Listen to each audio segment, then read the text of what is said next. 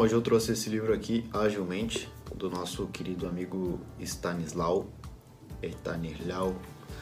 É um livro da Argentina, tá em espanhol. E basicamente o que a gente consegue aprender aqui é que ele nos traz tudo sobre como funciona a nossa mente e o nosso cérebro. É como se fosse um manual de instruções e quanto melhor a gente saber como funciona a máquina, melhor proveito a gente consegue tirar dela. Ao longo de vários conceitos simples de serem entendidos, ele nos mostra o porquê da gente pensar as coisas que a gente pensa, como a gente pode burlar o nosso próprio sistema e, logicamente, ter o sistema mais eficiente possível.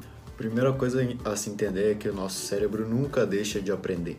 Essa ideia de que ao longo dos anos tu vai deixando de aprender ou que por uma criança é muito mais fácil aprender um novo idioma, esquece, tem nada a ver uma coisa com outra. Teu cérebro está sempre crescendo, está sempre aprendendo Simplesmente tu vai criando algumas crenças na tua cabeça que não te permitem estar aberto a outras ideias novas. Então o teu cérebro cada ano que passa só fica mais inteligente, mais desenvolvido. Então presta atenção nisso e volta a querer aprender. Nos comenta muito sobre a criatividade, que é uma habilidade que todos podem desenvolver, não são só os gênios e os sábios e os bilionários que têm, não. Todo mundo tem essa habilidade e mais uma vez é só questão de prática. Outra coisa interessante a saber é que nós não somos seres racionais, nós somos seres emocionais, a gente sente, a gente tem emoções e a gente tenta raciocinar, a gente raciocina. Não é que a gente é um ser racional com sentimentos, não. Somos seres emocionais que raciocinam. Tu entendeu o que eu quis dizer? A gente é movido por sentimentos e emoções e a gente tenta raciocinar. Durante todo esse livro, é bem grande o livro. Ele conta todas as viagens e estudos que ele fez atrás desse conhecimento de entender como que funciona o cérebro, por que, que ele funciona dessa maneira, como tirar o melhor proveito dele. E durante essa jornada, ele começou a escrever diversos países, diversas cidades, diversos institutos, diversas pessoas que ele conversou, livros que leu tudo. E ele chegou a essa conclusão que deve ter umas 400 páginas mais ou menos. Tu pode sim ser uma pessoa extremamente criativa, é simplesmente a questão do hábito de praticar, de olhar para as mesmas coisas, só que de formas diferentes. O que olha não são os olhos. A gente olha, a gente percebe com o cérebro. Os olhos simplesmente são uma ferramenta que a gente tem para conseguir captar as imagens, mas o que, que realmente interpreta essa imagem, do que, que ela é, é o nosso cérebro. Então, com o exercício de simplesmente tentar ver as coisas de uma outra forma ou começar a usar a imaginação, sempre vendo algo e pensando como que ele poderia ser diferente.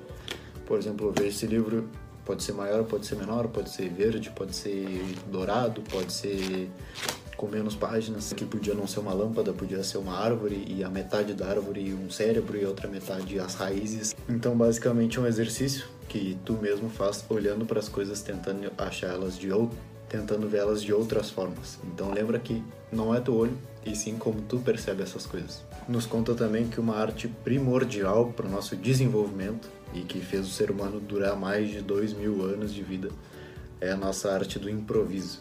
A arte de improvisar, de saber se dar bem em diversas situações apenas com o conhecimento que tu tem até aquele momento frente a situações que tu não estava esperando que aconteça, ou seja, o imprevisto, ou seja, o teu improviso, são coisas que vão te ajudar bastante no processo da criatividade.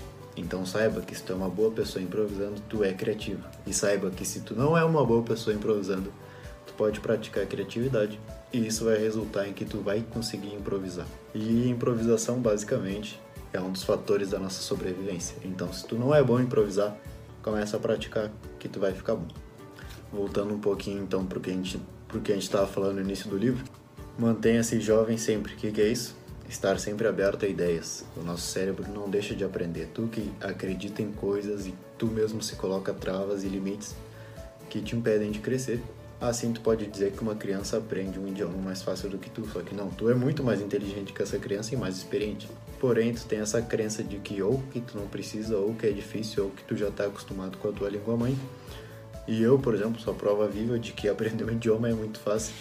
Simplesmente tem que se focar naquilo ali e não prestar atenção no quão difícil é. Simplesmente tentar fazer acontecer e as coisas acontecem. Então, bom, esse é o livro, Agilmente, Ele nos explica como usar nosso cérebro da melhor forma possível. Não sei se tu vai conseguir ele aqui no, no Brasil, por isso que eu tô gravando esse vídeo para ti, para tu ver e entender que tem gente em outros lados do mundo que também falam sobre isso, que pode ser importante para ti.